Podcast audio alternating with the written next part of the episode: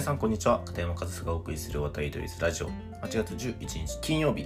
今日は山の日祝日ですが配信はやっていきたいと思います。で、え早速今日の本題に入っていきたいと思いますが、まあ、連日でね、え申し訳ないと思いつつも今日もちょっと甲子園の、え話をしていきたいなというふうに思うんですけど、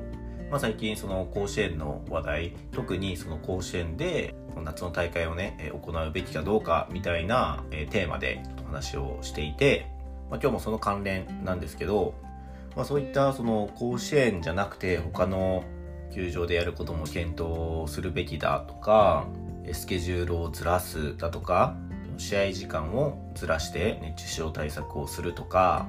まあ、いろんな問題がその甲子園今現在行われている高校野球甲子園にはあって、まあ、その問題に対していろんな意見っていうのが出ていてですね。でその対策とか改善策とか、まあ、いろんなところからいろんな意見が出ていて、まあ、その意見に対してもまたその反対意見だったり賛成意見だったりもうある意味カオスみたいな状況が この高校野球甲子園っていうものにはあってでそうやっていろんな改善策対策とかが議論されていく中でその甲子園から離れてしまうことだから甲子園の現状維持を望んでる人たち、まあ、そういった派閥の意見として出される一つあってそれはお金がないと、まあ、それをねその甲子園でやること甲子園の現状維持を求める理由の一つにしている人たちもいてですね。その甲子園はその球場の使用料とかもなくてだからこそこの1ヶ月くらいのスケジュール抑えてこの高校野球のためだけの大会ができるんだと。あとはそのスケジュールを緩和する日程を伸ばせばいいじゃないかっていう意見についてもそれだと宿泊費とかその交通費とかそういったものがその学校側の負担として大きくなるからそんな簡単にはできないんだ金銭的な問題で今のその甲子園の形というものを変えることはできないんだという主張をする人たちいるんですよね。まあ確かにそれはね僕がいつも言うファクト認識事実をしっかり認識してこういう理由でこれができないこういう理由でこうした方がいいっていうその今ある現状を認識することでそのお金がないという現状を認識した上での発言意見だと思うんですよ。だからそれ自体は間違ってないとは思うんですがこの視点に一つ欠点があるとしたらそのお金がないことっていうのはそのお金がないことを改善できるんですよね。お金がないからできないという理由はお金があればできるに変わるんですよ。でもお金がないから仕方ないじゃないかって言ったらもうそこまででお金がないからできない。じゃあどうするか？お金を作ろうっていうふうに考えないといけないわけですよね。だからこのお金がないという問題はまだ変えることができる問題なんですよ。一方でその外が暑くなってきて熱中症の危険性が上がっているからその場所を変えないといけないとか時間を変えないといけないというものはその気温が上がっていること気温を下げることっていうのはできないわけですよ。だからその根本的な問題としてその問題自体を解決することができるかっていうのはその後の対策とか改善策、まあ、行動に大きく関わってきてその気温を外気温を下げることができないから場所を変えるっていうことになるしお金がないからできないっていうのはお金があればできる。だからお金を作ればできる。じゃあお金を作ることをしないといけないっていうそういうその認識の仕方で行動とか次に打つべき対策っていうのは変わってくるんですよ。でそのお金がないということを理由に今の甲子園から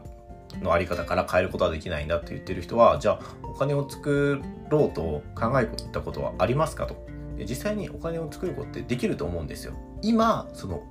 高校野球でそのお金を作るということができない仕組みになってるんですけどそれを変えてしまえばいいだけですよね。すごくそんなだけですよねとか言うとその簡単に言うなという批判がまたあると思いますがだってその高校野球って毎日地上波で放送されてその会場現場には何百人何千人という人が集まって下手したら何万人とかですよね。それだけの人が集まるんですよ。そのメディア中継があって人が集まる場所があるなんてのお金の流れを生むのに一番必要な土壌はもう揃ってるんですよね。それがなくて困ってる団体とかそれがなくてお金を作れないで嘆いてる人たちはたくさんいる中でそれがあるのにお金を作ろうとしてない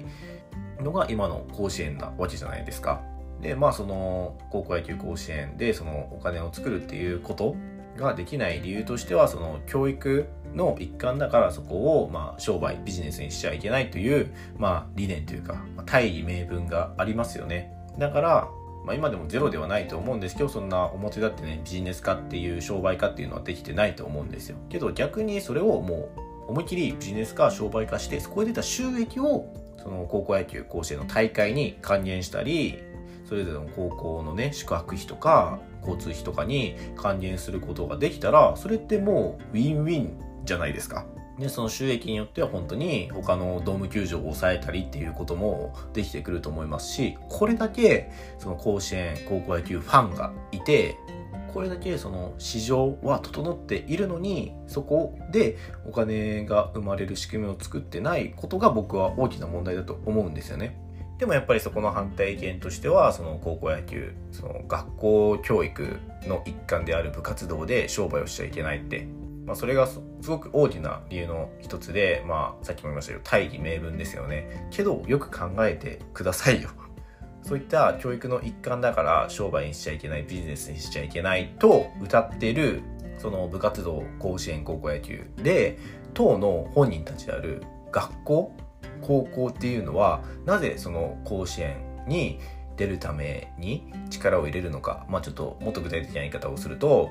甲子園に出るために選手を集めたりするのか推薦とか特待生制度とかそういった制度を設けてそういった優秀な選手が集まるようにしているのかといったらその甲子園に出ることによってその高校の名を売ることができるからですよね。まあ直接的に言ったら売名行為であって高校野球甲子園っていうのは高校の広告でもあると、まあ、そういった側面は必ずあります。だからその学校教育の一環である部活動を商売化ビジネス化してはいけないと言っている学校がそれでビジネスをしてるんですよ。これってめちゃくちゃ矛盾じゃないですか。でそのもういわゆるビジネスでやってる私立学校私立学校なんていうのはその甲子園に出ることがすごく大きな高校その学校の広告となるから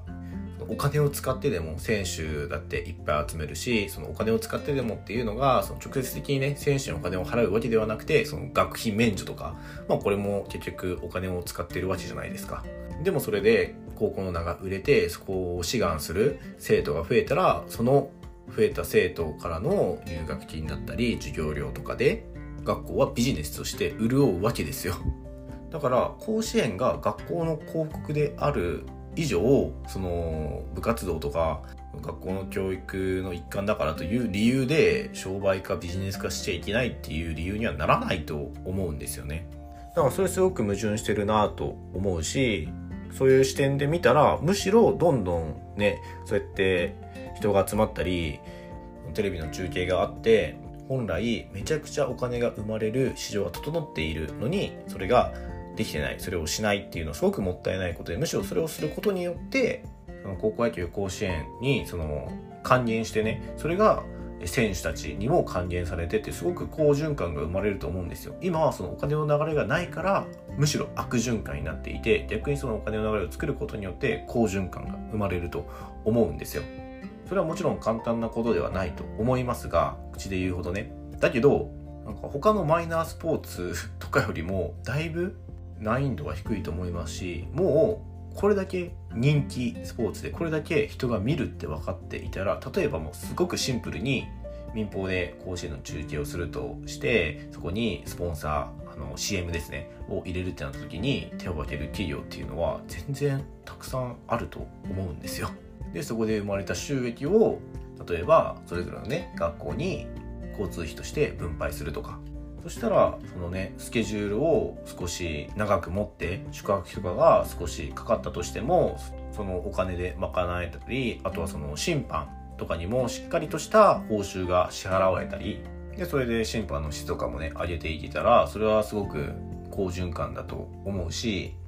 お金がないを理由にしてできないと言っていることはお金があれば全てできるようになるんだからじゃあお金を作ることを考えたら結構いろんな問題って解決すると思うんですよ。ね、甲子園ってそのお金がないことを結構口にしてそれこそねクラウドファンディングとかしてその甲子園の運営費に充てますみたいな活動もしてましたけどそのクラウドファンディングをしてお金を集めるというよりももう仕組みとしてお金が生まれるようにしてしまったら解決する問題たくさんあるはずなんですよ。だからなんでそれができないのかなと。その学校の教育の一環だからということを理由にするんだったらもうそれは最初の高校が甲子園を広告塔と使ってる時点でその大義名分は破綻してますしもっとその深いところで言ったらそのスポーツの野球メーカーもその道具を提供して甲子園を広告塔として使ってるわけですよ。もう実はすでに。の高校野球の選手たちの野球の道具って全部綺麗じゃないですか。それって各メーカーがねそのもう高校野球に出ることで甲子園で使われることがもう広告となるからそうやって支援してるんですよね。だからもうそういったことを考えたらもう一部の本当に一部の業界というか一部の人たちだけが広告として利用してその広告効果というのを得てるわけでそれを本当にオープンにするだけでもっともっとお金の流れっていうのは生まれると思うし別にその甲子園とか高校野球とかそれに限らずお金がの流れが生まれるということはやっぱり経済にも影響するしよくその WBC とかオリンピックとかで何億円の経済効果みたいなことを言ったりしますけどあれってテレビで中継されたりその会場に人が集まるからそういった経済効果が生まれるわけでそのもちろん交通費とかも経済効果に含まれますしそれをもっとオープンにすれば経済が回ってその高校野球だけじゃなくて日本全体にもいい影響が与えられるわけだから、まあ、すごく大きな今ある仕組みを壊すことになりますけどそれを壊すことによってすごくいろんな恩恵が受けられるはずなんじゃないかなというふうに思ってその甲子園高校野球のビジネス化っていうのは僕は進めていかないといけないフェーズに入ってきてるんじゃないかなというふうに思います。本当にすごくもったいないことをしてるなっていうふうに思うんですね。そのお金が生まれるはずの環境が整っているのにそこで産んでないっていうのは別にお金がね悪いものじゃないしむしろないと実際に困ってるじゃないですか。だからそれをね解決するためにそういった仕組みさえ作れば解決できるのであればもうちょっとそのビジネス化っていうことを検討して検討するだけじゃなくてゆくゆくは実施していけるようになればいいんじゃないかなというふうに思います。という話でした。ということで、えー、今日も最後までお聴きいただきありがとうございました。片山和沙でした。